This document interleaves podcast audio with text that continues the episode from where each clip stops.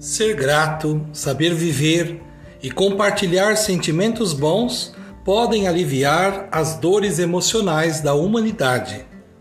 Podem suavizar os nossos relacionamentos.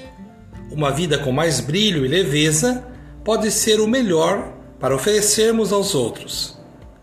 O drama que sentimos toda vez que pensamos na nossa convivência diária é a quantidade de nós que criamos por não enxergarmos a realidade a partir da verdade que está em cada pessoa. Não precisamos descobrir quem é dono da verdade, mas sim aceitarmos que cada um tem a sua verdade.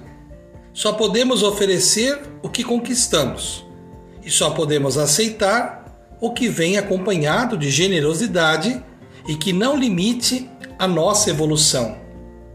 Vamos ser gratos pela vida e com a vida. Gratos com as pessoas que caminham conosco e que nos dão um suporte positivo na linda jornada da vida. Cultivando a cultura de paz. Um grande abraço.